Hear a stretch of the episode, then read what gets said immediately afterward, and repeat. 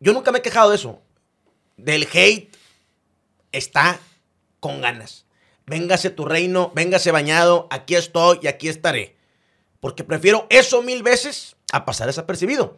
Hoy no se ve por dónde. Sí.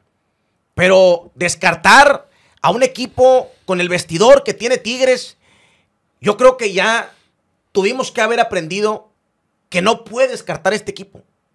Es más, está en la misma caja que el América, en a nivel exigencia, por lo que ha hecho Tigres, por el plantel que tiene, por la afición, por todo el entorno, lo que conlleva Tigres. Y Siboldi cumple con todos los requisitos. Porque Siboldi, aunque te caiga mal, o si te cae bien, eso es independiente. Siboldi es un ídolo en Tigres. ¿Qué tal amigos? Muy buenos días, buenas tardes, buenas noches, dependiendo de la que nos estén viendo. Bienvenidos a Solo Tigres, el podcast. Te habla tu buen amigo compañero Rubén Heredia, conocido como Rubik en las redes sociales. Gracias por estar con nosotros en un episodio más, episodio número 69. Gracias por, por todo el apoyo y por todo el reconocimiento que hemos obtenido y, pues ahora sí que, que, les ha gustado, ¿no? Que les ha gustado el contenido que estamos dando para ustedes, donde mostramos las historias y sobre todo la pasión de la gente que está involucrada, ya sea en la industria del fútbol, en la industria de los medios de comunicación, medios digitales, y que se sienten identificados con ellos. Y hablando de identificación, el día de hoy, el día de hoy tengo el gusto de estar platicando o, empezar la plática con posiblemente o probablemente el máximo referente del aficionado tigre, gustado por muchos, disgustado por otros tantos, sin embargo, ha ganado un,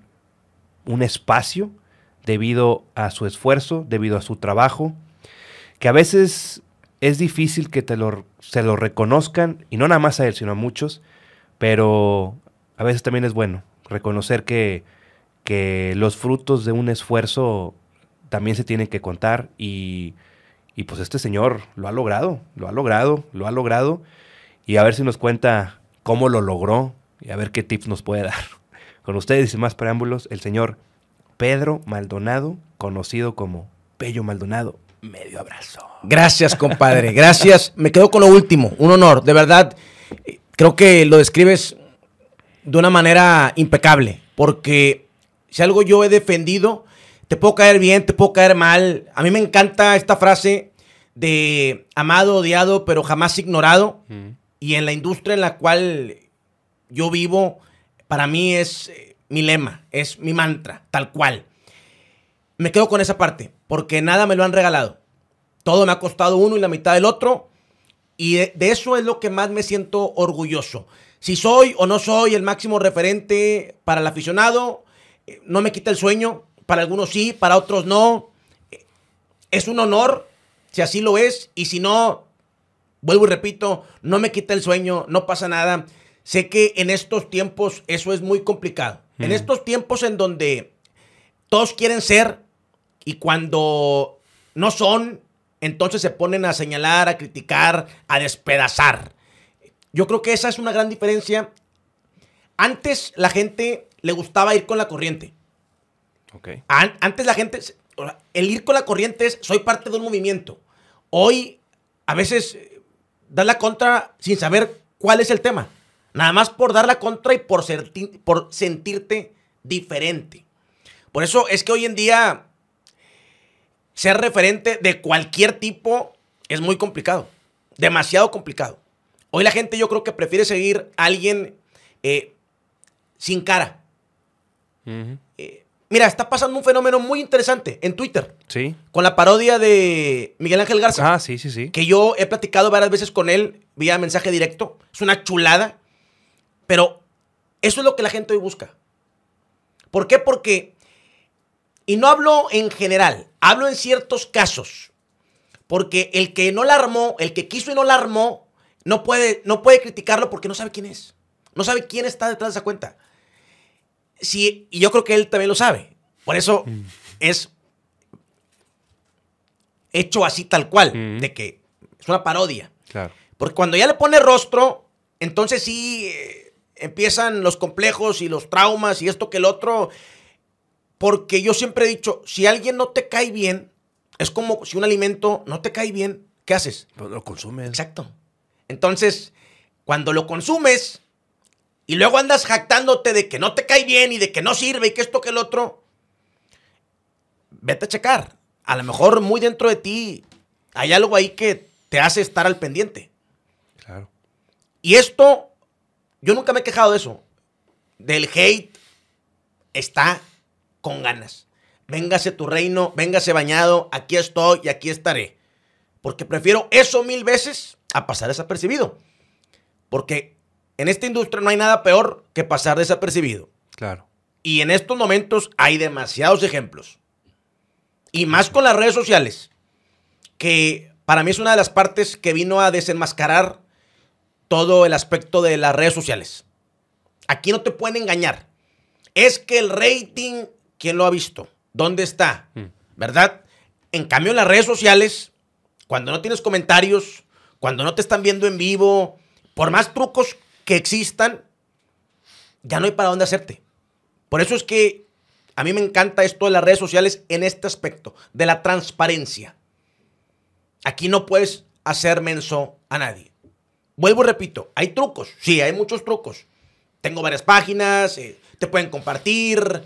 eh, los monstruos eh, tienen diferentes rubros para hacer que un contenido tenga más impacto, pero aún así ocupas que la gente esté al pendiente. Claro. Y si no, el numerito te lo va a marcar. Tal cual. Un numerito público. No de, yo dije, me enteré. Me explico. Sí, sí, sí, que utilizaron cierta casa de medición y quién sabe si la usaron y si exista y si está actualizada. Tal cual. te refieres, sí. O sea, a mí sí me gusta jactarme de mis logros, los tangibles. O sea, los que yo y tú y todos podemos ver. Claro. Ahí sí. Mira, metí tanta gente en vivo, tengo tantos conectados, tuvo este impacto, tal contenido. Pero yo lo estoy viendo, tú lo estás viendo, todos lo estamos viendo, ¿verdad? Eso, ¿por qué? Porque te cuesta. O sea, tú haces un podcast aquí y te cuesta tiempo, esfuerzo, dedicación. Cuando ves que le va bien, claro que tienes todo el derecho del mundo de sentirte feliz. Claro. Definitivo. Correcto. Definitivo. Y creo que a veces también, digo, tú saliste de redes sociales, o digamos que tu fuerte fueron las redes sociales y luego diste el brinco a la televisión, a radio, a televisión. Radio primero y luego televisión. Y si te das cuenta, pues obvio, siempre van a ver las críticas, siempre va a venir el comentario, el golpeteo y, todo. Cuando a veces, digo, le entiendo que a veces se tiene que hacer por un tipo de, show o algún tipo de interacción. Pero también a veces es bueno reconocer. O sea, po- podré, podrás caerme bien, podrás caerme mal, pero eso no te va a hacer ni más ni menos hombre decir, pues, ¿sabes qué? Pues lo estás haciendo bien. güey". O sea, pues, ahí están las pruebas. ¿Cómo te voy a decir que no? Y creo que a veces eso, eso hace mucha falta, ¿no? Que, que no se reconozcan los logros o los, e- o los éxitos de, de la competencia, por llamarlo así. Porque eso creo, desde mi punto de vista y desde lo que he aprendido, pues eso te hace como querer, ok, la- lo está haciendo muy bien, ¿cómo lo hago para alcanzar? Te hace más grande también, correcto. Porque si algo yo tengo claro es que no somos monedita de oro. Ni tú, ni yo, ni nadie, ¿verdad? Nadie. Y lo puedes ver en el deporte, que yo siempre pongo muchos ejemplos. Cuando estoy en juntas de trabajo, en todo, uso ejemplos que tengan que ver con el deporte. Y aquí uno de ellos es, a ver, si Pelé, Maradona, Messi, Ronaldo tienen detractores, tienen haters, vámonos a LeBron James, eh, Tom Brady, el deporte que gustes y mandes. Mm. Los referentes históricos tienen haters. Los número uno tienen haters.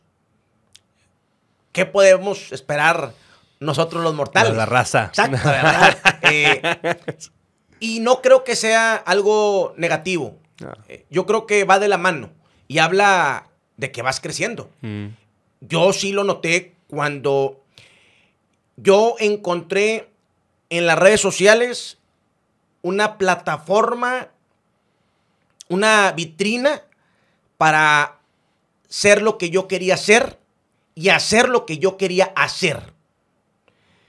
Porque yo ya estaba en televisión, ya estaba en radio, pero con ciertas limitantes. En televisión había una pauta, tenía que respetar la pauta. El día que no lo hice, me sacaron del programa tal cual. Y un editor en aquel entonces de Tebasteca me dijo, ¿y por qué no haces una página de Facebook? Yo nada más tenía Twitter. Mm. Y subes un video a la semana, como tú lo quieres hacer, tal cual.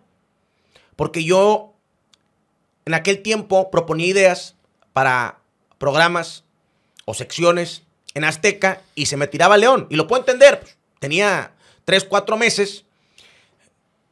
Y conforme fue pasando el tiempo, yo me comencé a desesperar. Hasta que un día me tocó guardia en la noche. Estaba mi compadre McFly, que ahorita trabaja para Telemundo en redes sociales. Y me dice, güey, hazlo. Si realmente crees que es algo diferente o si te va a hacer sentir pleno, dale. Mm. Y yo ya en Twitter, te estoy hablando 2015, yo tenía 7 mil seguidores. Y yo era el más contento del mundo. Ya estaba haciendo un nicho, era como una familia, teníamos lo de la Guru Nation. Y yo le decía, ¿pero para qué? O sea, ya en Twitter. Y me dice, te estás quejando de que no te están dejando ser, pues demuéstralo. O sea, y me convenció. Y en ese momento empezó mi historia con Facebook. Empecé a subir videos. Vino la liguilla de Tigres en la apertura 2016. Mm. Y yo pasé de tener 500 likes entre amigos y familiares a tener 20 mil likes. Se hizo viral el video que subí después de la final contra el América, de la Navidad, Mm, ya. de los penales. Sí. Y ya de ahí nunca le, nunca le paré, nunca le bajé. Ya empecé a hacer videos post partido. Fin de semana tras fin de semana. Y luego me empecé a meter en el mundo de la información. Y ahí, ahí sacaba la información. Y ya. Y ahorita somos 333 mil en Facebook. Está con madre. Gracias. Está con madre. Y qué bueno. Y qué bueno, porque pues a final de cuentas, pues es, es un trabajo logrado para ti. Y aquí es lo que te pregunto, porque si ya eh, me platicaste las dos, de ser el analista, podemos de cierta manera, a ser el medio de la información. ¿Cuál te gusta más a ti? O sea, ¿o cuál prefieres tú como te reconozcan? ¿Como Pello Maldonado el insider o Pello Maldonado el que me desmenuza la información? ¿Cuál te gusta más a ti? ¿O cómo te gustaría que te reconocieran? yo creo que la magia de lo que tengo en estos momentos, de lo que hemos ganado en cuestión de camino, me la ha dado el que es un círculo virtuoso. Es decir, no basta con tener la información. Hay que saber utilizar la información. Ahí es en donde entra la palabra que me ha caracterizado desde el día uno y que la uso hasta para ir al baño, hacer del baño con sabor. Eh, el sabor. El sabor para saber cómo poner la información en la mesa. He aprendido bastante porque me he rodeado de mucha gente que sí sabe de fútbol, que es gente de fútbol, que ha consumido fútbol toda su vida. Pero si me preguntas a mí cuál ha sido la clave, porque el concepto que tú utilizaste de insiders, hay muchos. Me sobran dedos de ambas manos. Y ninguno ha tenido la repercusión que nosotros hemos tenido. Para mí, y es algo que una vez en una plática que tuve en la Facultad de Comunicación en la Universidad Autónoma de Nuevo León, yo dije, para mí ese ha sido el truco de todo esto. Tengo la información, cómo la desmenuzo, qué sabor le voy a dar. No es para todos, porque algunos se van a desesperar. Mm. Y más en estos tiempos también. Así me pasaba a mí cuando hacía los lives. Claro. Eh, Tenía una información, pero había que estirar la liga y había que estirar la liga. Y si te pones a pensar, es lo que hacen, hacían y yo creo que siempre van a hacer en los medios de comunicación. Es como una telenovela. Vas eh, y el que está, de- porque te ha tocado y porque a mí me ha tocado también estar de- eh, detrás de, ya, ¿y qué es? Y ya, ya, y, y esa es la magia. Eh, y, sa- y saber tener a la gente ahí cautiva, ¿verdad? Y sobre todo, que la información sea fidedigna, Fidedigna. sea verídica, porque sin eso no hay nada, ¿verdad? Sí, pero también se vale cometer errores. Ah, digo. por supuesto, Digo, nadie es perfecto. Me imagino, me acuerdo cuando te reventaron mucho por el tema de, no sé si te acuerdas de- del tema de Yovinco. Sí, Que lo de Ener y que Yovinco y, al Toronto. ajá, y que de repente, y que luego no se hizo por alguna cuestión, que pues a lo que tú me digas y mandes y, y vino el madrazo Correcto. a Pello. Y sabes que también tienes que ser muy inteligente. Porque yo hago aquí un reto público a quien me enseñe una publicación o un video mío donde yo dije confirmado, donde yo puse es oficial. Claro, y esto ha pasado y va a pasar. Afortunadamente, tengo muchas más buenas que malas, pero he aprendido de que tienes que ser bien cuidadoso con cómo pones la información en la mesa. Caso Twitter, cómo redactas lo que tienes. Claro. Y yo en ese momento de yo vinco, dije, a ver, esto es lo que está sucediendo. Así están las cosas. El trueque Valencia y me parece que era Timoté Coló, el francés. La llegada de Yovinco, muy avanzado, muy adelantado. Jamás dije, Ya ya, está está, hecho. Y te lo digo con los pelos de la burra en la mano, como me gusta, with the hair of the donkey in the hand, ¿verdad? y alguien, y sabes que eso a la, a la gente, o a algunos pocos les encanta, rascarle y buscarle. Sí. Venga, aquí está el reto público. Que alguien me diga que yo dije, ya está, raza, ya se hizo. Como si en su momento lo hice con Florian, con Nico Ibáñez, con Laines ahorita y con, con Timoté, con todos los que hemos reventado. Claro. Y también aprendes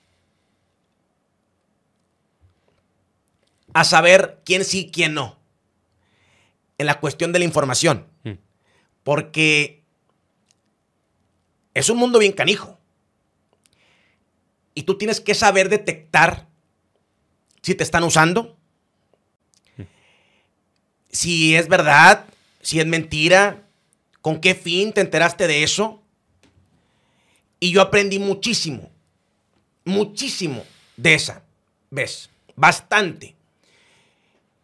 Porque se vale. A ver, es el capitalismo puro. Se vale que te uso para que llegue ese mensaje y tú vas a ganar en la cuestión de que vas a ser el que suelta la información. Pero tú tienes que saber para qué, por qué. Porque al final del día el que va a dar la cara eres tú. No puedes cometer un error ante la gente. Y no vas a decirle a la gente, ah, es que yo dije esto.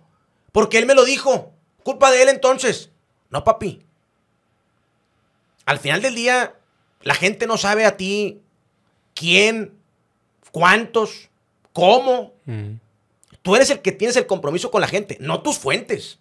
Eres tú el que tienes el compromiso con la gente.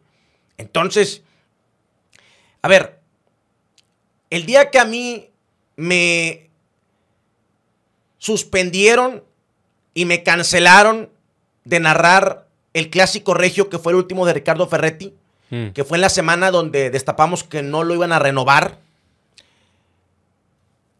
Esa semana salieron a decir que con el Tuca se iba a ir Nahuel, Guido, Carioca y no me acuerdo cuántos más. En una de esas y hasta Guerrerito andaban poniendo en el paquete.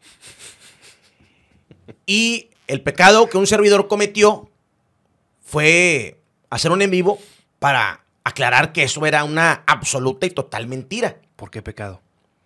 Porque me costó no narrar ese clásico. Me bajaron Ah, ok. de la narración de ese clásico. Y ya estaba el gráfico hecho, ya estaba todo listo. Pero como yo no seguí con la mentira, entonces me hicieron a un lado. Y no me arrepiento. Al contrario, así me he ganado la confianza de la gente. A lo que voy es que cuando se me cita para decirme, oye, lo que hiciste estuvo muy mal, no tuviste que haber eh, contradecido esto que salió aquí en la mañana. Yo dije, espérame, estás bien equivocado. ¿Por qué? Porque yo me debo a la gente. Y eso siempre lo he dicho. Y suena bonito y cuesta trabajo, pero así es. Yo me debo a la gente. No, pero es que tú no sabes de dónde nació esa información. Ah, ¿de dónde? No, es que el que lo dijo fue el Tuca. Y es ahí cuando te digo, tienes que tener mucho cuidado. Y yo en su momento puse el ejemplo y hoy te lo comento aquí, en confianza. Es como si yo mañana me encuentro a Nahuel o a Gignac y me dicen, oye, gurú, ¿qué crees? Me voy al Real Madrid. A la madre. Y yo corro a publicarlo. Con bombo y platillo. Mi responsabilidad es, ¿a poco? ¿En serio? Y voy a preguntarle a alguien más. Y a alguien más. Mínimo tener Tres. dos o hasta tres, correcto. Aunque te lo haya dicho esa persona, porque tú no sabes cuál es el interés de esa persona. Claro. Sea quien sea. Entonces, son situaciones que vas aprendiendo en el camino, tal cual. Y en este caso, pues, ¿con qué fin? Puedo suponer muchas cosas, pero desconozco cuál haya sido, si asustar a la gente, si meter miedo, no sé. Pero, a ver, no estamos jugando en un equipo de los domingos en la mañana como para decir, hoy sí estoy y mañana no estoy, ¿verdad? O sea, yo cuando lo leí dije, no es posible. Es un tema de contrato, de, o sea, no es de, si se va él, me voy yo y levante la mano quien también se vaya conmigo, Claro, claro, ¿verdad? claro. Y me imagino que sí sentiste el madrazo de estás, estás fuera de la narración. Sí, Sí te pegó. renuncié en ese momento a la radio. Y no fui lunes. Ah, que fue la. ¿Cómo se dice? La.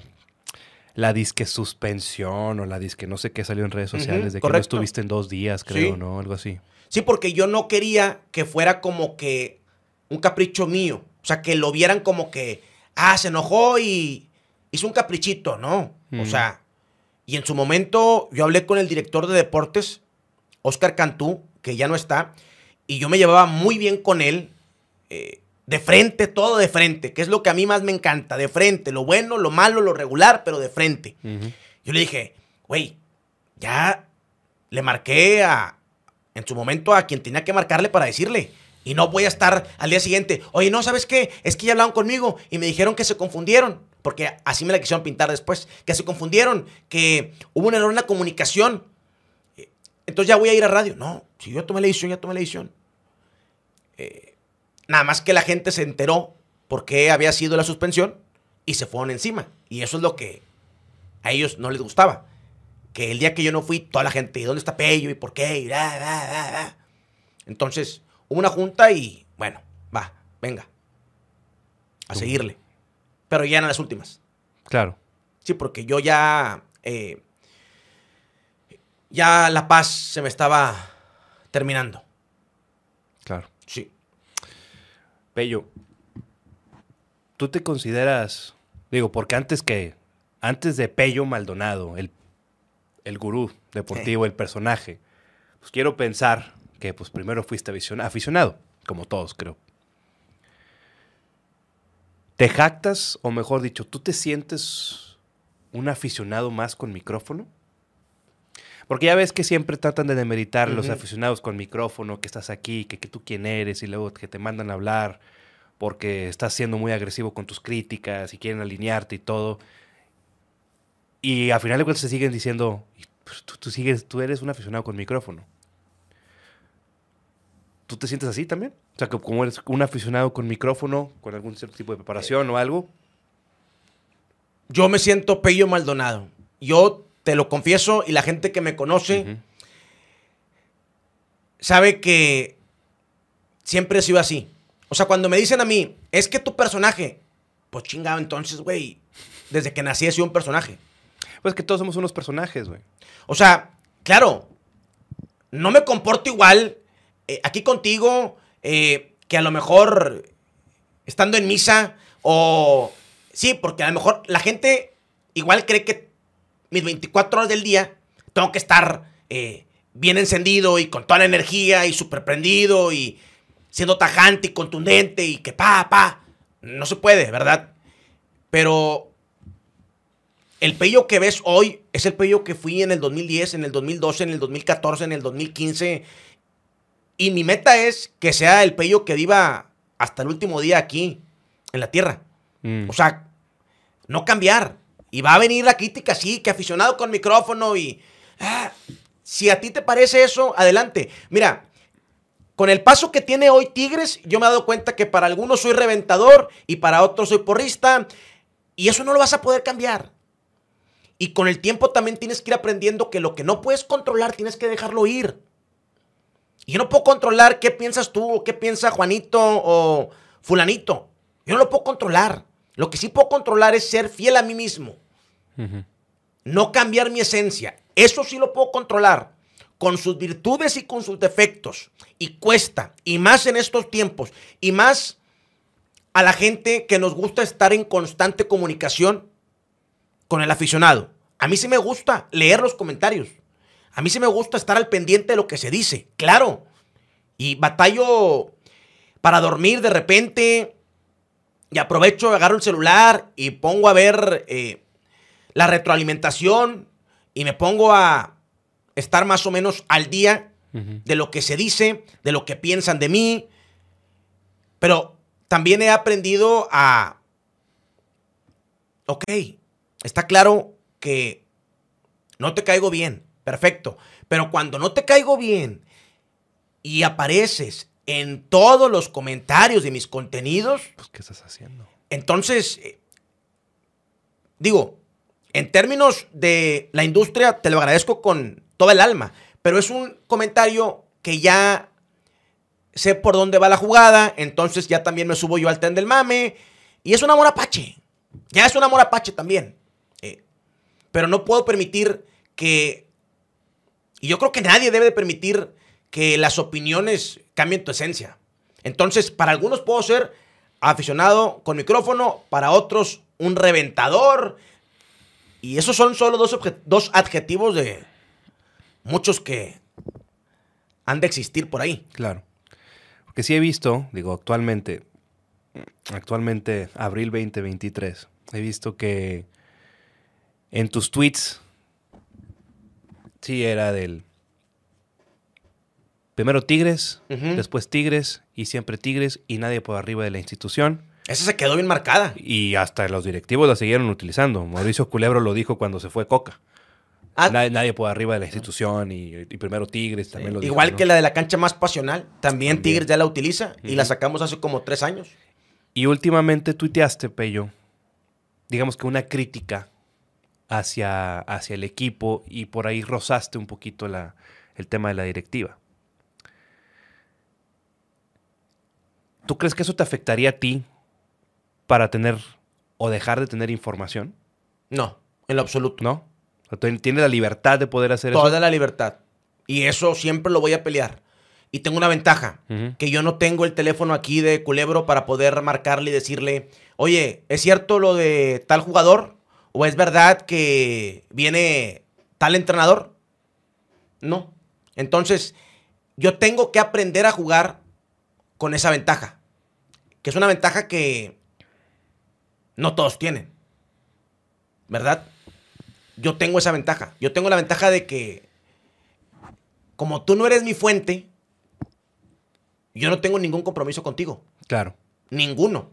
Eso tampoco quiere decir que me voy a ir a la yugular contra ti siempre. Tampoco, ¿verdad?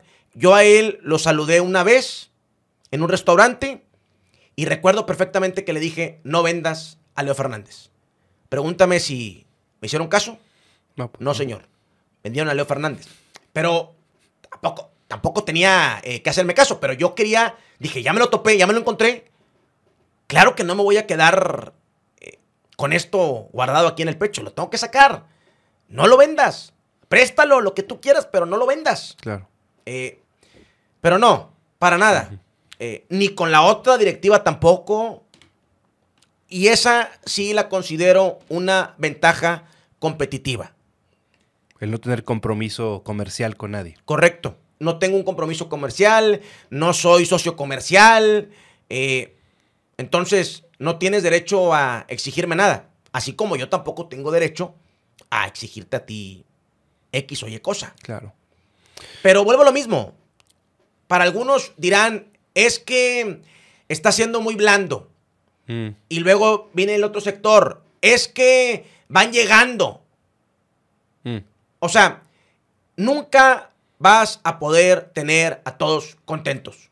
Entonces, y me costó trabajo, pero en algún punto yo tengo que decir, a ver, ¿qué es lo que piensa Pello Maldonado tal cual? Y me pasó con el Tuca Ferretti. ujú. El Apertura 2017 Tigres al principio del torneo 3, 4, jornada 6 por ahí. Tuvo momentos turbios, ¿eh? Donde golpeteo, golpeteo, golpeteo. Y yo no golpeé. Yo no golpeé. Y me acuerdo porque saqué una publicación en la semana de la final regia. ¿Dónde están todos esos que durante un mes estuvieron pegando? Y el equipo está ya en la final. Nada más que supongamos que yo ahorita saliera a decirlo. ¿Cuál crees que sería la narrativa hacia un servidor? Honestamente. No, pues que eres un vendido. Básicamente. Entonces, te digo, todo depende Del cuándo, cómo, dónde. exacto. Y no sabemos. Hoy no se ve por dónde. Sí. Pero descartar a un equipo con el vestidor que tiene Tigres, yo creo que ya tuvimos que haber aprendido que no puede descartar este equipo. Por más mal que ande, no lo puedes descartar. Porque un día estuvieron a punto de ser eliminados por un equipo del Salvador, en lo que hubiera sido un fracaso histórico para el fútbol mexicano. No nada más para Tigres, para el fútbol mexicano. En tu casa, con todo respeto, contra un equipo salvadoreño. Y llegó el cabezazo de Nahuel. Flash forward, Tigres Bayern, la final del Mundial de Clubes. Ah, pero tú es caprichosa, Pello. Entonces, no puedes irte a la yugular. A lo mejor el aficionado tiene todo el derecho. Y yo nunca me voy a pelear con eso. Pero que me lo pidan a mí. No, ¿por qué? Porque después yo voy a ser el que les tenga que ver las caras. ¿Y ahora qué hago, güey? Ahora, si yo lo creo en su momento, si yo un día digo, ¿sabes qué? Se acabó esto para mí. Ya no hay más. Lo voy a decir. Y me atenderá las consecuencias. Tal cual. Pero yo hoy considero que mientras Tigres tenga a estos monstruos del vestidor, a estos históricos, a estas leyendas, principalmente dos, y están en las áreas donde se definen los partidos importantes, Nahuel y Iñak. Sí. Y yo todavía considero que les queda gasolina. ¿Cuánta? No sé. Ya no la misma que hace tres años, totalmente. Pero para un título más, yo creo firmemente que hay gasolina. Ojalá, ojalá, porque sí, creo que yo sí soy del otro bando donde yo sí creo que, que se han tomado muy malas decisiones. Me podrás decir, Pello, oye, te invirtieron tanto, te trajeron a tal por cual y a este y al otro, dejaron ir al proyecto de Mauricio Duener y compañía, que era Florian Tobán, porque vislumbraron lo deportivo haciéndole caso a, a Diego Coca, en teoría, y luego te deja Coca tirado, cuando en teoría y esto es algo que no te lo voy a creer y esto es algo que también lo he preguntado. O sea, Culebro sabía que Coca te- podía tener la posibilidad, y ojo, lo digo así, podía tener la posibilidad de irse y aún así lo contrataste. Y se te fue. Eso de que, porque creo que suena peor me- que me vieron la cara. Yo creo que aunque suene peor, ¿Le vieron la cara? le vieron la cara. Pues Lo entonces- chamaquearon. Entonces estamos, Sí. de, entonces estamos de acuerdo que posiblemente no, no sea sea, tan adecuado para eh, tener un puesto como eso. Coca se vendió como que. Hay que recordar que. Pues es que digo, eso- eso es que discúlpame, peor. pero el innombrable. El innombrable había manifestado que ya no quería dirigir en México. Sí, que se iba a ir a Europa supuestamente, al giro, al, y al- regresa a Tigres devoto en que es el proyecto con el cual quiere trabajar. Y eso también hay que decirlo. Había mucho trabajo. Ujú. Eran entrenamientos de tres horas. El cuerpo técnico del innombrable salía hasta las 5 o 6 de la tarde. Eh, mandaron a hacer un cuarto donde se metía todo su cuerpo técnico, video, video, video, video. Le brillaron los ojos cuando le llamó la gente de la selección y decidió tirar la chamba. Y es un golpe muy duro, durísimo. Pero no es una excusa en Tigres. Porque Es entonces. ¿dónde está el mejor plantel? ¿Dónde está el trabuco de plantel? Y yo tampoco me voy a rajar. En su momento, yo consideré que la idea de un cuerpo técnico de casa con ese plantel no era mala. Se te va el innombrable un martes, juegas un sábado. Sí, no puedes traer a nadie. Y fue lo más sensato. Yo creo que a esta directiva de los Tigres les queda una bala en el siguiente entrenador. Una bala en el siguiente entrenador. Para mí, tres años es un buen periodo para entregar resultados. Tres años. Tigres con Miguel Herrera fueron dos semifinales, un cuarto de final, Y te calificó a la Conca Champions. te calificó a Conca Champions. Falta un título. En tres años es un gran periodo en un equipo como Tigres para entregar mínimo un título. Una bala. Ahora, si logran sacar la Conca Champions, te vas al Mundial de Clubes, es un gran incentivo para el director técnico que venga, para los refuerzos y todo lo que era obscuridad puede llegar a ser luz. Sí, definitivo. Insisto, la pelota es caprichosa y puede votar al favor o puede votar en contra. Eso es una realidad. Y sí, yo creo que también estoy de acuerdo contigo en eso, que les queda una opción más o una oportunidad más. Porque yo no sé tú, pero los de Miguel Herrera también, cuando lo debiste, como pasó con Tuca, cuando lo debiste haber corrido, no lo corriste. Y pasó con Tuca lo que pasó títulos y, to- y luego todo el desmadre que pasó. Y cuando debiste haber corrido a Miguel, sí pusiste el pecho en, sobre en las balas. Porque ahí sí, ahí sí yo dije, ok, parece que, y lo digo textual, parece que Mauricio Culebro sí trae, sí tiene los pantalones puestos. Cuando fue lo de Lo de la alineación indebida, que se escuchó que desde arriba ya lo querían tronar y Culebro dijo, no, esta es decisión mía, para eso me trajeron, y si, se, y si lo corres, me voy yo. Y dijeron, ok.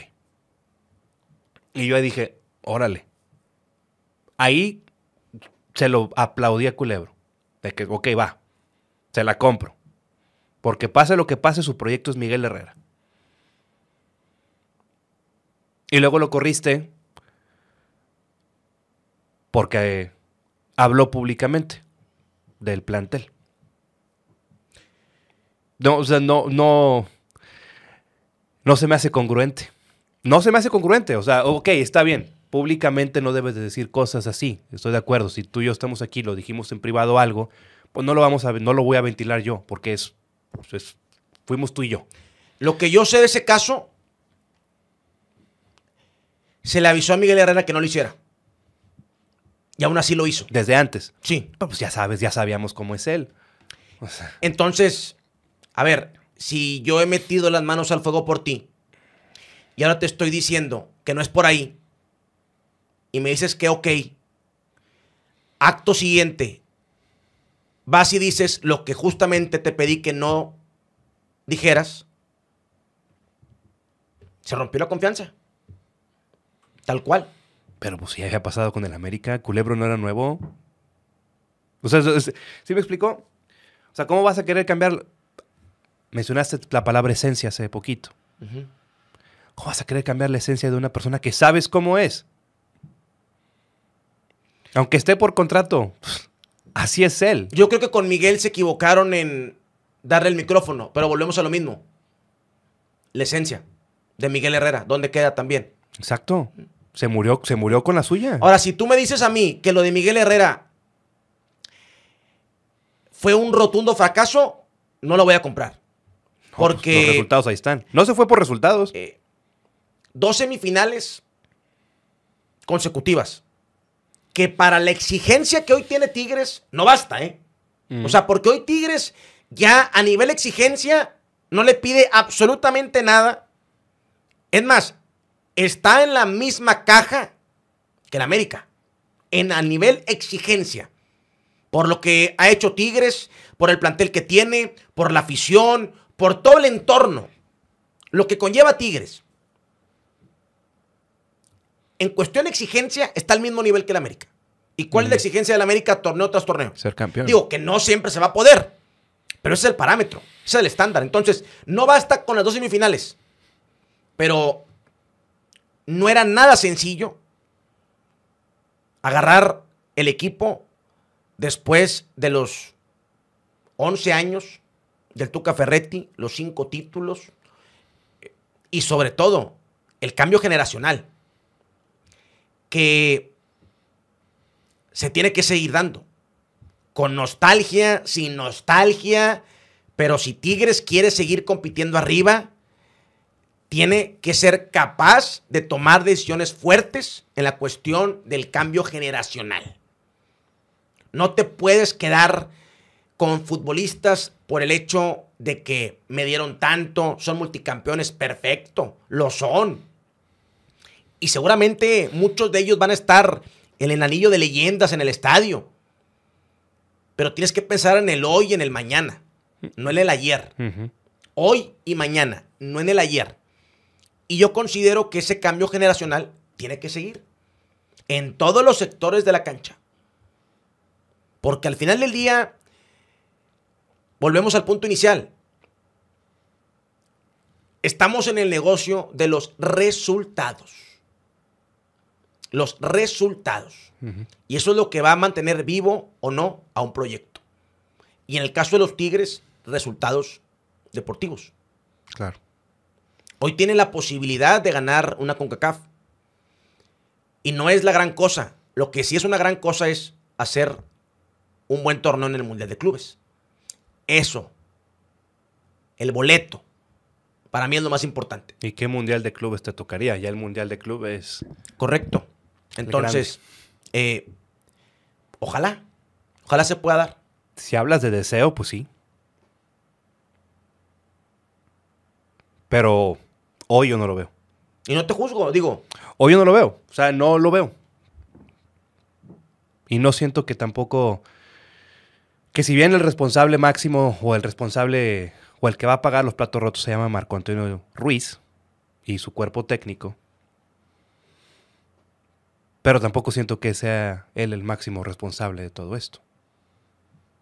Pero lo va a pagar él, a final de cuentas. ¿Tú sabías cuál fue la última vez que Tigres perdió tres partidos consecutivos? Pues tuvo que haber sido en la época, en este último torneo del Tuca, ¿no? Cuando fue, que cuando, cuando se metieron en décimo lugar. Época El del Tuca. Ferretti. Sí. 2018, si no me falla la memoria. Ah, bueno, yo, yo, yo, yo, yo me Y- acuerdo del 2020, ¿no? De cuando termina en décimo No, lugar. ahí fue décimo y al repechaje. Y decíamos, el plantel se está comiendo al entrenador. Digo, porque el Tuca Ay, había Es una que mira, depende con qué te quieras quedar. O sea, chingao. ¿Cuánto se tardó el Tuca en hacer campeón a Tigres? No, de, de la tercera etapa, un año, un año y medio. Tres etapas. Bueno, No, es que es lo que que no te es el digo. mismo plantel, ¿cómo no es quieres- la ah, por eso te digo, ¿cómo quieres ver el vaso? O sea, eh, ¿cuántos torneos les costó, le costó al ingeniero Alejandro Rodríguez ser campeón con Tigres? ¿Cuántos torneos? Siete, ocho. Y de repente le pegó y vámonos. Todo lo demás fluyó. sí. ¿Qué hubiera pasado si lo cortas al 6, al 7, al 5? No sabes tú, no sé yo, no sabemos. Pero se Pero sí sabemos, porque sí los cortaron. Por eso. Y luego, en la segunda etapa. Ajá. Bueno, antes de la, Sí, de la el estuvo 2001, 2004. Y luego regresa 2010, un año y medio, como dices, y vámonos. La mejor época en la historia de Tigres. Sí. Yo lo que voy es, a ver, es la misma base de jugadores que tenía el Tuca en esta racha donde también perdió tres partidos consecutivos. Pero cinco años antes. Cinco años antes. Peor todavía. Porque estaban en mayor plenitud. Pero, pero sí había una, digamos que una creencia o lo que se veía en la cancha, el que menos, los que menos podemos saber de fútbol, sí se veía que podían sacar adelante el barco. En aquel entonces, en aquel 2018, se veía que podían sacar adelante el barco. Y perdieron en cuartos de final contra Pumas. En cuartos de final contra Pumas. ¿No fue Santos, que fue el Santos campeón de Ciboldi? Ese fue clausura. Ya. Ese fue clausura. Yo hablo de la apertura 2018. Ya. Eh, tres derrotas consecutivas. Las tres derrotas que hoy tiene Tigres. Eh, yo sí considero que este plantel todavía tiene gasolina, pero no puedes ya confiarte como antes, porque ya no están en plenitud. Ya no están en plenitud. Y la cuestión de Marco Antonio Ruiz tiene que ser algo extraordinario para poder quedarse, que es campeón en un torneo, que llegue a la final en otro. Pero entonces, ¿existe la posibilidad, Pello, de que se pueda quedar como director técnico del primer equipo? Tú como directivo de los Tigres, vamos a ponerte que queda campeón en CONCACAF y pierde en penales la final del fútbol mexicano. Tú como quiera le dices, Chima, muchas gracias. Por más que me gane la nostalgia, por más que me gane el corazón, porque cuando yo vi al Chima Ruiz, y te lo voy a y te lo digo, nunca lo he dicho, ni público ni en privado, pero cuando fui al juego de Pumas fui porque, porque yo ya, ya me tocaba ver a, a un jugador que yo vi jugar, que yo vi campeón de Copa, que yo vi campeón de las, que, que vi que descendió que se quedó, que ascendió con el equipo y que luego tuvo otra etapa con Tigres y llegó al, llevó al dos subcampeonatos de liga. Pues te voy a decir que a mí, claro que vi al Chima y se me salieron las lágrimas, no te lo voy a negar. No te lo voy a negar. Me ganó el corazón. Me ganó es la nostalgia. Me, acordé de aquel niño que se hizo aficionado de, este equipo, de esta playera. Pero, pues no estamos en el negocio de los deseos y del corazón y todo. Para ti, ¿quién tendría que estar en la lista? ¿De directores técnicos? Un nombre sería como que muy difícil decírtelo, pero sí te tengo que decir que, tiene que ser un, entrenador que, tenga una, una propuesta de trabajo incesante. Y con incesante me refiero a que sea trabajo, trabajo, trabajo, repetición, repetición. Que tenga una personalidad superior o que sea que se imponga a este plantel, que sea un entrenador que ponga en línea el plantel y que tenga una idea de juego definida, que se acomode a los jugadores que tienes, porque yo sé que no vas a poder correr a 8 y traerte a 8, está cabrón. Pero sí, ok, esta es mi idea y, con, y esta idea la adapto a este equipo y la trabajamos y la trabajamos y la trabajamos. Y ponme el nombre que tú quieras o sea, no te interesa si tiene campeonato, si tiene bagaje, experiencia en Europa, en mundiales, no sé. Eso para ti pasa a segundo o tercer plano. Lo de los campeonatos, pues sabemos que pues puede ser cómo los ganaste, lo que tú me digas y mandes. Pero sí, pues, que, pero que sí tenga un bagaje, que tenga una experiencia en manejar estos planteles. Ahí, ahí ese fue el punto que se me olvidó mencionarte. Pero eso sí. Porque, por ejemplo, y ya que ahorita me, acordé de un hombre, a mí me encantaría un Tata Martino, a mí me encantaría un Juan Carlos Osorio, porque sé que trabajan. Digo, no por nada el otro hombre fue, estuvo dirigiendo el Barcelona. Y Juan Carlos Osorio sabemos, sabemos lo erudito que es y, lo, y, cómo se, y cómo se ha preparado. O sea, no es ningún improvisado. Y tengo entendido que en Colombia también hacen como una especie de playoffs. Osorio estuvo en Colombia, el, Tata en la Major League Soccer también una especie de playoffs, que es muy importante. Sí. Porque el fútbol mexicano es muy peculiar. Sí. Mira, el caso perfecto es lo que le pasó a Tigres con Miguel Herrera. Los dos torneos que dirigió Miguel Herrera estuvo tres, pero el año futbolístico, Miguel Herrera ganó un equipo que dentro de siete, ocho años fueron multicampeones pero que los últimos dos años quitas el Mundial de Clubes, donde todos jugaron 10 cerrado, o sea, todos dieron partidos por nota. Es más, yo no recuerdo otro partido igual así de Tigres como el que dieron contra el Palmeiras en general. Porque a veces sí, el equipo juega perfecto, pero hay uno que se queda un poquito abajo. O, o juegan 8, le pones 9 y a 3 le pones 10. No, contra el Palmeiras, los 11, hasta los cambios, 10 limpio, 10 cerrado. Sí, señor. Pero quítale ese partido y Tigres perdió en repechaje contra el Atlas. En cuartos de final ni las manos metió contra Cruz Azul. Te vas más atrás, clausura 2018 contra Santos, cuartos de final, apertura 2018 contra Pumas. Ah, fuiste campeón, que el resultado manda, pero a veces el resultado hace, exacto, te maquilla y hace que la mugre la escondas debajo de la alfombra. Claro. ¿Cómo fuiste campeón? Ese clausura 2019. Sí, fue una liguilla mágica de Nahuel Guzmán. Porque si me dices que, por eso yo te digo honestamente, mientras esté Nahuel, y yo creo que si hay un futbolista que de ese año a la fecha sigue más o menos en ese nivel, es Nahuel Guzmán. Ese campeonato, no voy a poner porcentajes. Las que le sacó a Pachuca, a Tigres le apedrearon el rancho en el clásico de ida contra Rayados en las semifinales. Les temblaron las piernitas. Nada más pudieron un gol a Nahuel Guzmán. Y en la vuelta le volvieron a apedrear el rancho. Tigres acabó con línea de nueve. Sacó todo Nahuel Guzmán. Y en la final contra León en la vuelta sacó todo Nahuel Guzmán. Sí. Por eso yo no me atrevo a decir que este Tigres no va a levantar nada. Porque en una tarde de ensueño, en una liguilla de antología, se prende Guiñac y mete goles como lo hizo contra Chivas en esa final en donde sin ángulo sacó al arquero y gol y Tigres vive. Y Nahuel se aventó una liguilla como la del 2019. O sea, ya te lo han demostrado. Y cuando fue contra Monterrey, yo me acuerdo bastante que el grueso de la opinión pública era, se acabó. Tigres no tiene cómo levantarse, porque Monterrey te había pasado por encima. Si te basas en lo futbolístico, te había pasado por encima. El 1-0 te salió baratísimo. Y lo dejaste vivo. Y aparte era el gol de visitante. O sea, Monterrey hacía uno en el volcán y Tigres tenía que hacer dos, no, tres, perdón, forzosamente. Y ganaste 1-0.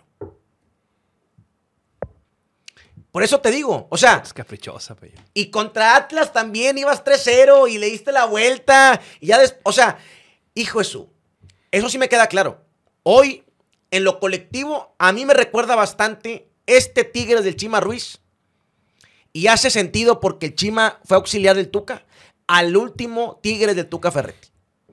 En ese Tigres de repechaje, en ese Tigres de cuartos de final contra Cruz Azul. No esperes resultados diferentes haciendo lo mismo. Claro. Y Tigres ha perdido tres partidos consecutivos de liga. ¿Y qué pasa? Sigue haciendo lo mismo. Y contra Toluca, el único cambio fue Fulgencio por Gorrearán. Y porque Gorrearán estaba lesionado. Esa es la parte que yo sí hago responsable a Chima Ruiz. Porque eres el técnico. Pero pues también, digo, tú estás más metido que cualquier otro. Y a lo mejor te lo puedo preguntar a ti. Y si, y si sabes, pues ojalá me lo digas. Y si no sabes, pues se va a decir, pues no sé.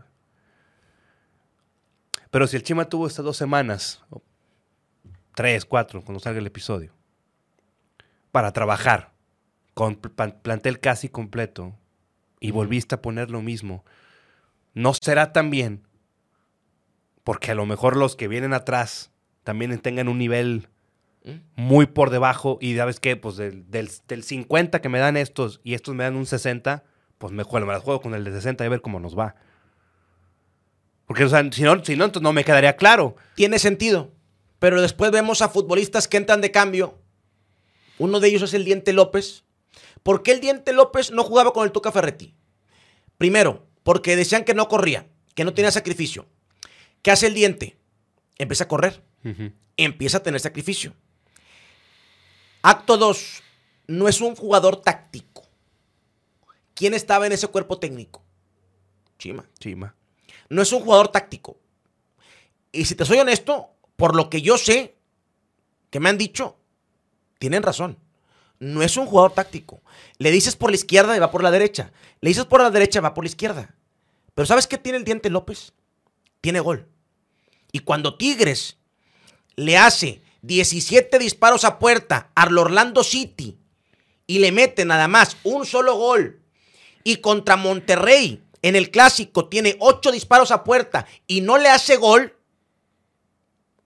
está muy claro que te está faltando gol. Y el diente tiene gol.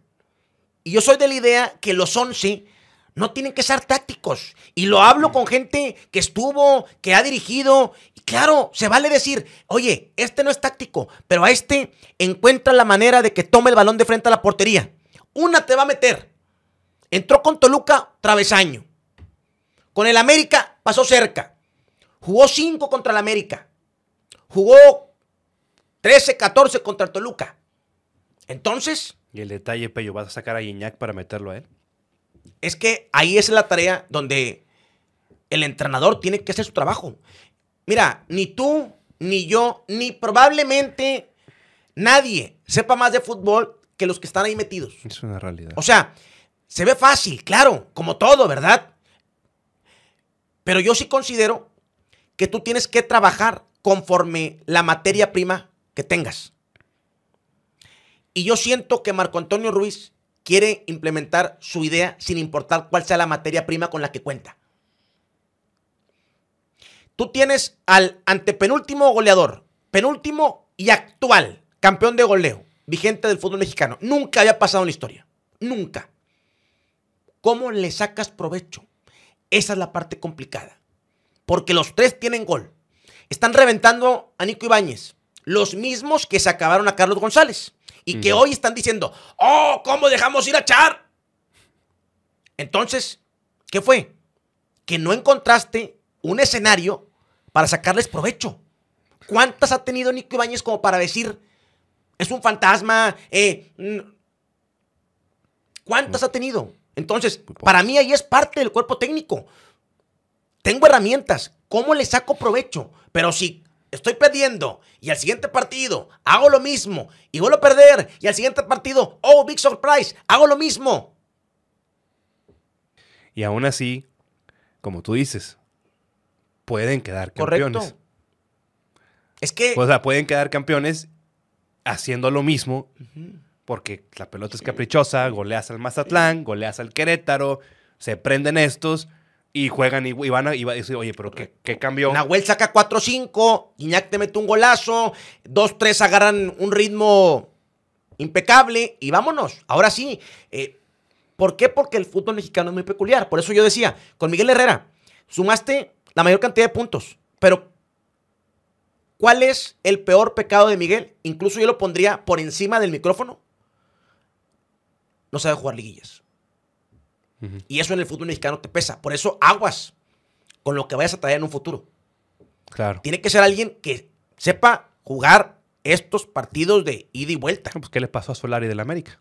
También. Super líder. Con a volar. Claro.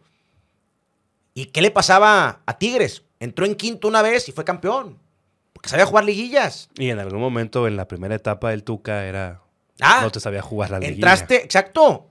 Las dos de Pachuca aquí las cerraste en casa. En la primera etapa, correcto. Le costó. Ayuda bastante que tengas a jugadores de liguilla. Eso sí. Claro. Ayuda una, enormidad. La prueba, tal cual, clausura 2019. Futbolistas de liguilla. ¿Quién te metió el gol? Quiñac. Y eso que terminaste en segundo lugar general con 37 puntos, que, en cualquier torneo mexicano es el superlíder, pero el otro, León, terminó con 41. Ajá. Sí, exacto. Por eso tienes que estudiar bastante tu movimiento. Yo estoy contigo.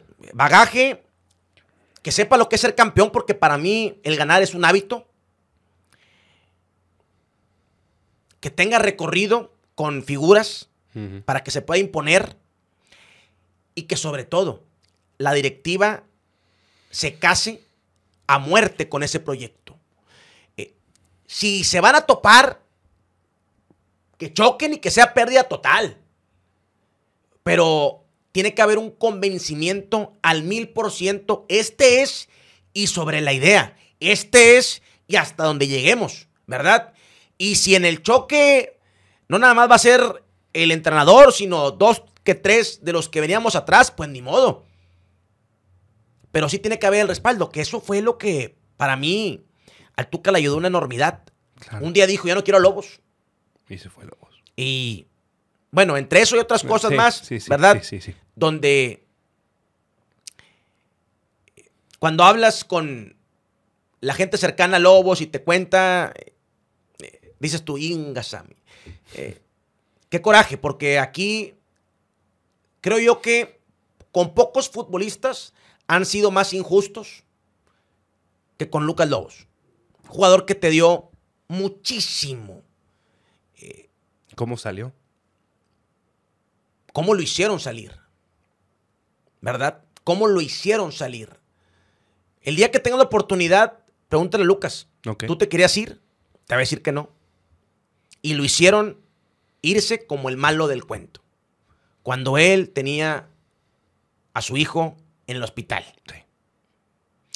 Es un jugador que llegó cuando Tigres estaba en el pozo. A nada de volverse a ir a la segunda división. Y no se rajó y se quedó y sí, sí, sí. No como y fue campeón.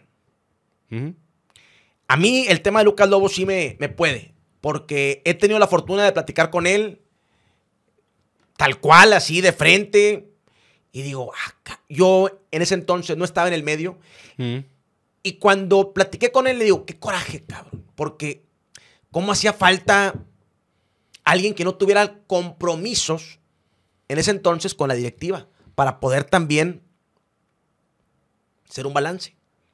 Porque estaba 100% muy manipulable un sector de la afición y le pusieron la etiqueta de villano al local Lobos. Entonces lo de cobarde, cobarde, cobarde fue por el compromiso comercial. Parte de, correcto, sí, tal cual.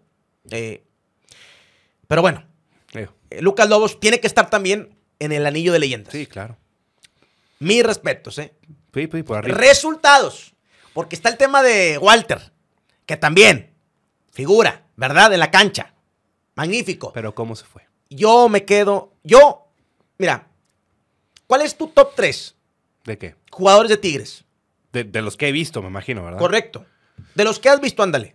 Por, bueno, porque si históricos, pues bueno. Sí, porque históricos, eh, por más de que, y eso a mí me da mucho coraje, me acuerdo de chiquito, cuando veía eh, fútbol al día. Platícame de eso, güey. Platícame de eso de, del niño Pello, güey del niño que se enamora de los Tigres. Platícame, qué bueno que tocaste el tema ese. O sea, platícame. ¿Veías fútbol al día y luego? Todo el tiempo. Eh, muy apasionado, eh, muy intenso, muy sentimental.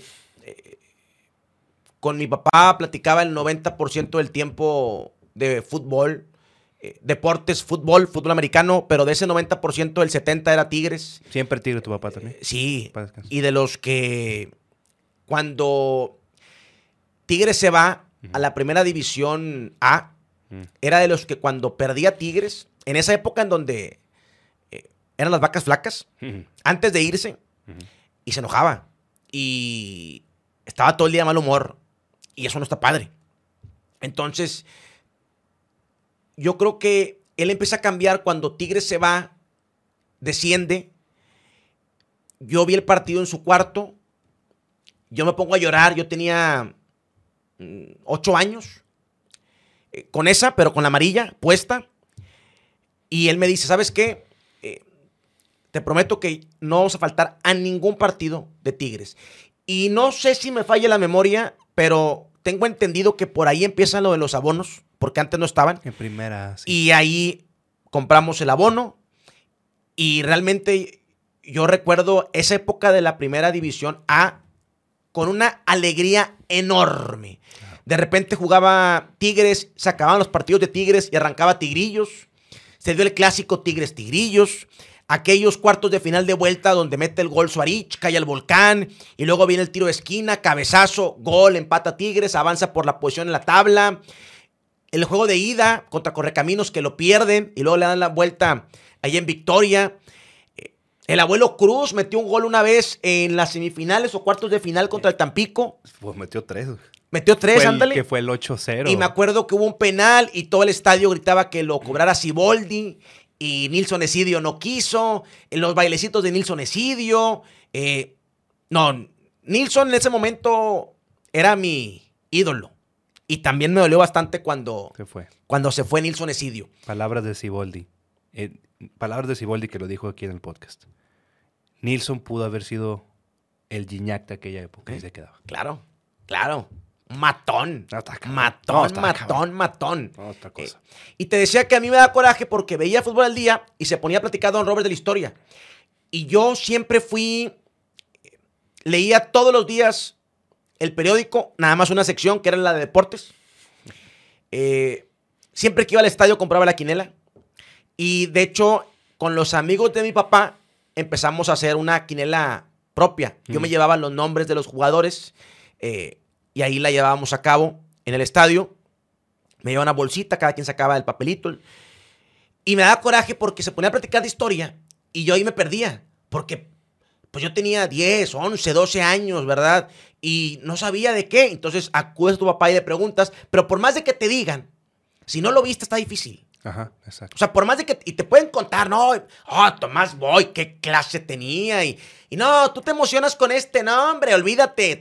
Oh, la velocidad de Barbadí. Y tú no lo viste, ¿verdad? Y mi papá me decía, al rato te va a tocar a ti también. Ser de los que digan, este jugador, que ahorita pasa, oye, el pastor, Nilson Esidio, a los que nos tocó ver a lo mejor aquel torneo mágico de Ailton Goncalves, eh, el mismo Diablo. Ahora, exacto, eh, nos está pasando a nosotros. La zurda de Toselo, el mismo Siboldi. Hay gente que hoy conoce a Siboldi como director técnico. Mira, Sí. y vuelvo a lo mismo de la percepción y de la narrativa, que están mal acostumbrados. Cuando yo invité a Siboldi a mi previa, empezaron a decir, ya está haciendo campaña, quiere colocar a Siboldi. ¿Sabes por qué yo lo invité? Porque siempre cuando hago las previas del clásico, trato de conseguir a exfutbolistas importantes de Tigres. El clásico que empató Tigres 0 a 0, que fue, si mal no recuerdo, el último de Miguel Herrera, invitamos a Juninho, a la Palmera Rivas, Luquitas Ayala y un servidor. Ya no podía invitar a Juninho por obvias razones. Claro. La Palmera, si mal no recuerdo, tenía trabajo. Oye, me dice Luquitas Ayala, aquí anda Siboldi. Y Siboldi cumple con todos los requisitos. Porque Siboldi, aunque te caiga mal, o si te cae bien, eso es independiente. Siboldi es un ídolo en Tigres. Claro. Claro. Entonces dije, por supuesto, escríbele. Y aceptó, pero vuelvo a lo mismo. La narrativa es, o a lo que están acostumbrados, o, ah, campaña, yo, ¿qué gano? Ahora, te voy a decir una cosa. Para mí, Siboldi sí tiene que estar dentro de una lista de nombres. A lo mejor no como el número uno, pero sí tiene que estar en la mesa, donde puede haber cinco o seis nombres. Eh, Porque ya fue campeón en el fútbol mexicano. Y porque, vuelvo a lo mismo, yo lo invito a la previa porque es un ídolo en Tigres. Que eso, ya nos dimos cuenta, no es suficiente para dirigir al equipo. Pero para que esté sentado en una previa, no, hombre, sale sobrando. Le debo, es más. Entonces, eh, cuando me empiezan a decir, no, es que ya, y luego corté clips y lo subí. Y, y si Volti dijo en la previa, yo quiero que le vaya muy bien al Chima Ruiz, por supuesto. Y se conocen y fueron compañeros, pues cómo no, ¿verdad? Claro, claro. O sea, eh, pero te digo, bueno, eh, la gente se queda con que se peleó con, Con Nahuel y con y con Pizarro. Guido, eh, un ídolo. Un ídolo en toda la extensión de la palabra. Entonces, eh, de niño yo no fui de caricaturas. Yo era de fútbol. Me aventaba toda la jornada de fútbol, me sabía todos los nombres, eh, jugaba todo el día en la calle, me creía, pasé por Nilsonesidio. Cuando me ponía de portero, me acuerdo que logré que mi papá me comprara dos uniformes de portero. Siboldi, el Atlética, negro, con unas líneas aquí blancas. Sí. Y el de otro ídolo que yo, Jorge Campos. Jorge Campos. Y adelante, eh, Nilson Esidio, El Diablo y también un ídolo de mi infancia, Cuauhtémoc Blanco. Porque en la selección, ah, ese Mundial de Francia 98, Ah, wow. Para mí ha sido el mejor de los que me ha tocado ver. Sí, sí. A lo mejor porque éramos muy niños. También, Toño. exacto. Pero no, es que esos partidos, Pero sí, no, sí, sí. sí. el de Bélgica 2 a 0 abajo, empatas 2 a 2. El de Holanda. El de Holanda, el gol del matador con puros tamaños, empujando, quién sabe cómo, pero fue gol. Contra Alemania te pusiste arriba, el matador tenía otra. O sea, hijo eso. pero sí, siempre fui. Por eso te digo, y qué bueno que mi trabajo me lo permita, pero yo no he descuidado a mi niño. O sea, y la vez pasada me quedaba pensando y leí una frase que me encantó el niño que fui estaría muy orgulloso de lo que soy en estos momentos. Porque yo jugaba en mi cuarto, ah, no, en el cuarto de mis papás, hacía torneos, yo solito. Y yo le pegaba a la pared y yo me tiraba en la cama. O sea, me tocaba ser delantero, me tocaba ser portero. Yo me narraba los partidos. Eh, Quién sabe cuántas fotografías no reventé, cuántos cuadros no quebré. Pero yo me la pasaba ahí una hora, dos horas. Y hacía torneos. Y siempre eh, en mis torneos llegaba a la final y era Tigres campeón. Y entonces, Claro. desde muy pequeño supe a dónde quería llegar. Sí tuve la idea en su momento de que dije, quiero ser futbolista. Quiero ser futbolista. Yo jugaba fútbol y fútbol americano. Y así fue. Toda la infancia. Fútbol, fútbol americano. Cuando paso a prepa, para fútbol eh, me tenía que ir a probar a la tercera división. Me habían invitado del Atlante en México. Y tenía aquí una oferta en la prepa Tech. Y mi papá tenía hermanos y primos donde... Porque la familia, o bueno, mi abuelita que todavía vive, eh, es de Escobedo. Entonces teníamos ahí eh, tíos que llegaron a segunda división, pero pues, eh, que esto, que el otro y nada. Y mi papá siempre me decía, al fútbol, sin palancas y sin contactos, llega uno de un millón. Y bueno, me convenció, Prepatec duró un año porque yo soy auténtico tigre, aunque nunca se me pudo dar el sueño de jugar en auténticos tigres, eh, pero sí el sueño de ganarle a Borregos, que después me fui a los Aztecas Con la UTLA. con la UDLAP Sí, y le gané sí. una final a Borregos allá en el Templo del Dolor. Mm. Y él me decía, uno en un millón. Entonces, ahí dejé el fútbol, me dediqué al fútbol americano, estudiar. Y luego cuando yo también a los 12, 10 años que... Y esta me la cuenta mi mamá, que yo dije, yo quiero hacer eso, lo que Actualmente haces. exacto. Eh, mi papá me volvió a decir, eso es uno de un millón, hay que tener palancas, y aquí le agregó el, o tienes que ser güerito y estar alto, y entonces, eh, yo creo que uno de mis logros más importantes, es más, yo me atreveré a decir que mi logro más importante hasta estos momentos, que mi papá me haya visto tener éxito dos, tres años. Yo me preguntaba por qué de repente como la espuma, pa, pa, pa, que fue el Facebook, pa, pa, pa, pa, pa, pa, pa, pa. Y cuando fallece mi papá, eh, me gusta la conclusión de por qué él me tenía que ver. Eh, vio la entrevista que le hice a Gignac, eh, se fue un año antes del gol de Nahuel, que es otro de mis momentos favoritos, pero que yo también estoy convencido que él tuvo mucho que ver. Eh, así me gusta creerlo, así me gusta pensarlo. Yo siempre narraba el primer tiempo y en ese partido estaba lo de Gignac para superar a Suazo Sí. del mayor goleador en la historia del fútbol regiomontano. Ujú. Le faltaban dos. Y yo estaba muy emocionado, porque como yo siempre narraba el primer tiempo y Tigres venía perdiendo, iba a salir con el cuchillo entre los dientes, dije, me va a tocar. Y de repente veo el rol y segundo tiempo. Y yo, "Ingas". Bueno. Y Gignac supera a Suazo. Y en el medio tiempo yo estaba desconsolado. Y me acuerdo que mi ahora esposa me dijo, tranquilo, viene algo mejor. Y yo, eh, o sea, pues en aquel entonces era mi novia, pues es mi novia, ¿qué me va a decir, verdad? y toma, Mira acá. gol de Nahuel. Y es uno de los... Si tú me dices quién es Pello, ve el gol de Nahuel. Claro. Virtudes y defectos. Gol de Nahuel. Tal cual. Ciento por ciento. Y hoy en día, en esta industria, cada vez es más complicado encontrar autent- autenticidad, transparencia. Esas dos palabras, autenticidad y transparencia, es bien complicado. Eh, tú me preguntabas eh, que si nos llevamos bien algunos del medio y esto que el otro. Ah, sí, pues por- es que por el tema de...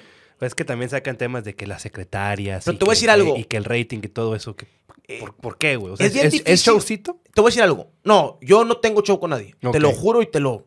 Está bien. eh, pero es bien difícil ver cómo es alguien en la vida real y después verlo en el micrófono. Mm. Eso a mí hace que me hierva la sangre. Estoy trabajando en ello y llevo ya años trabajando en ello. Porque te acuerdas que te dije, controlar lo que puedes controlar, dejar ir lo que no puedes controlar. Sí. Pero a mí eso hace que me hierva la sangre. Cómo eres una persona totalmente distinta y cómo te quieres vender en el micrófono ante la gente.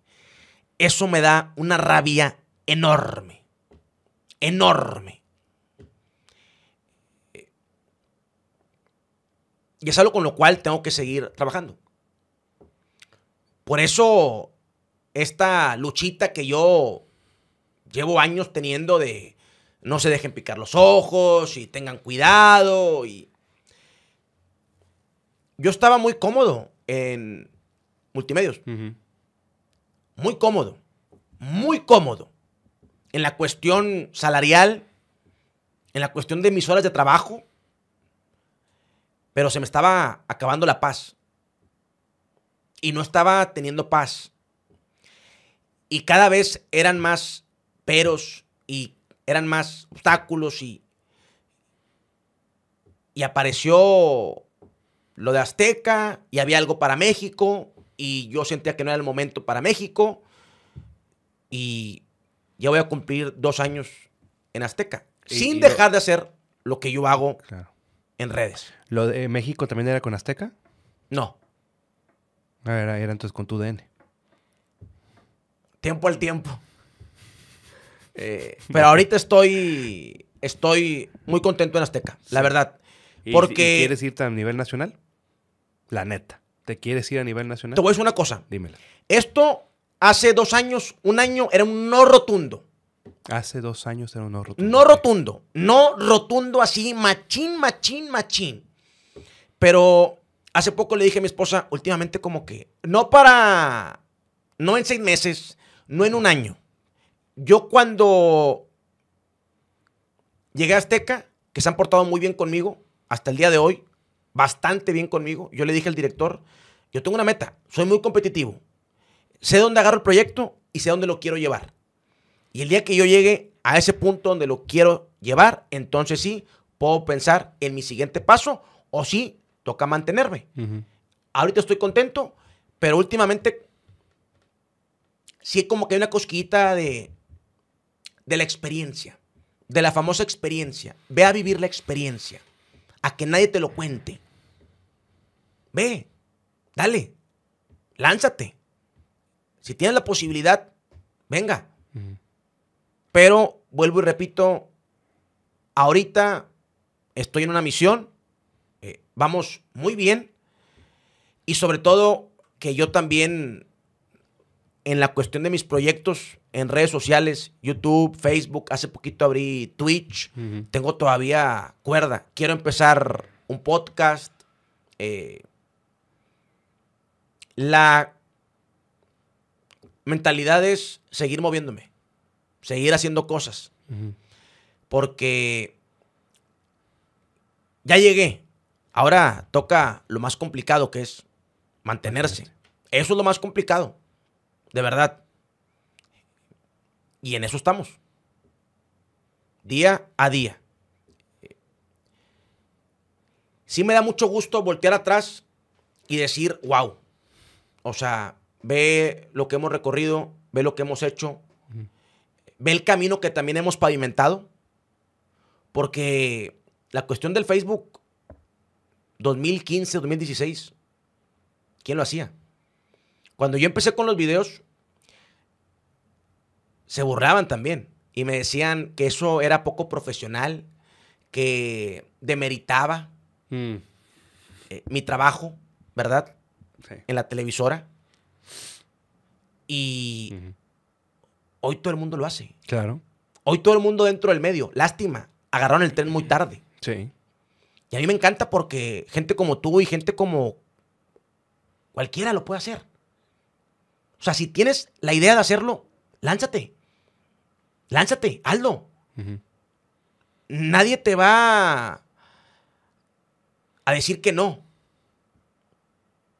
Ya no dependes de que si le caes bien a este o le caes bien al otro, o que si te dan espacio, o que si te dan la oportunidad.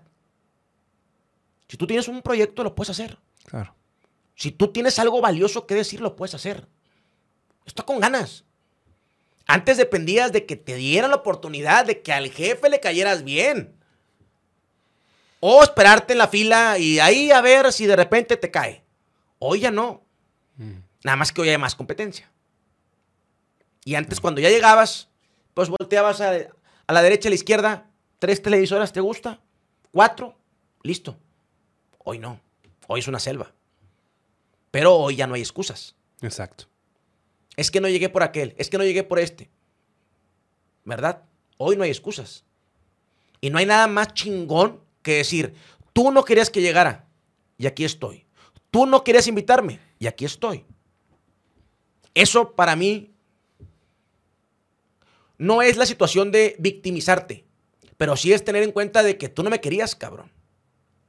Pero ahora tienes que lidiar conmigo y tienes que aguantarme, porque aquí estoy y no depende de ti. No dependo de ti. Esa es la ventaja que hoy tenemos con todas las redes sociales, para bien y para mal. ¿Siempre tigre, Pello? Sí, señor. Diría Juan Gabriel, que se ve. lo que se ve no se pregunta. Correcto. Entonces, ¿cuál es tu top 3 de jugadores? Porque así empezó la. Correcto, así empezamos, ¿verdad? ¿Cuál es tu top top 3 tres? de lo que nos tocó, ¿verdad? Tú, tú no dijiste, yo, yo te pregunto a ti. Sí, sí, sí. Y, yo, y, y obviamente para mí sería muy injusto decir algo que no vi. Ajá. Vamos a quedar con lo que nos tocó ver. Sí. Top 3, ¿verdad? Te voy a mencionar muchos de esta época.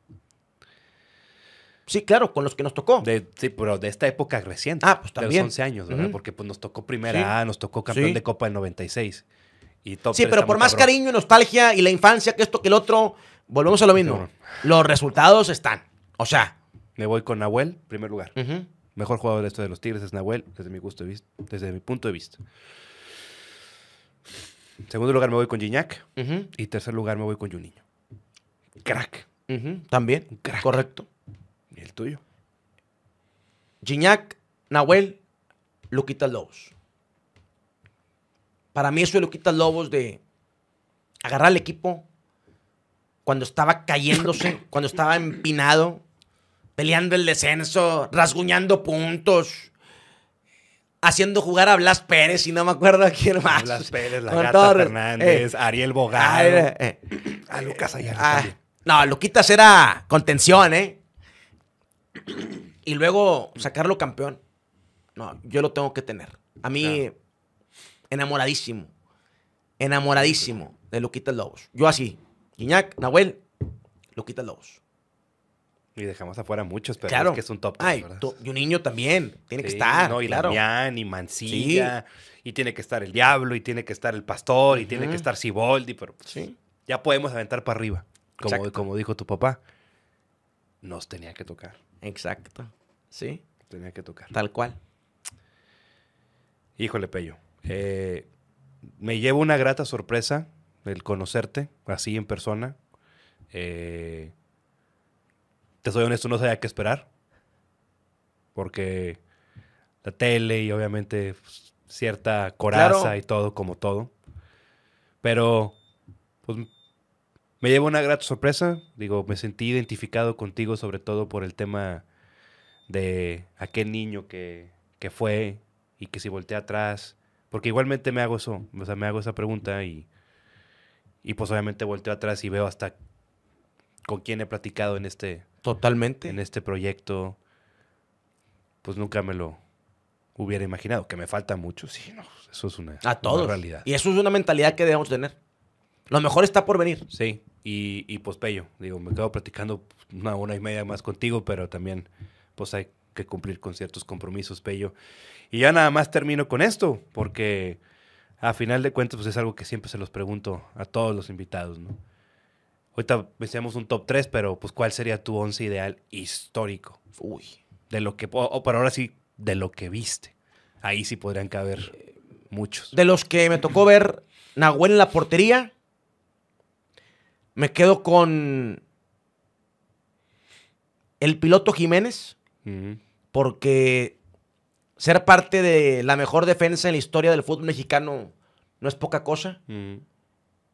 Y un niño, Ayala, Torrenilo. Esa defensa de época. Los cuatro fantásticos. Correcto. Como diría Mancilla Sí. en la defensa.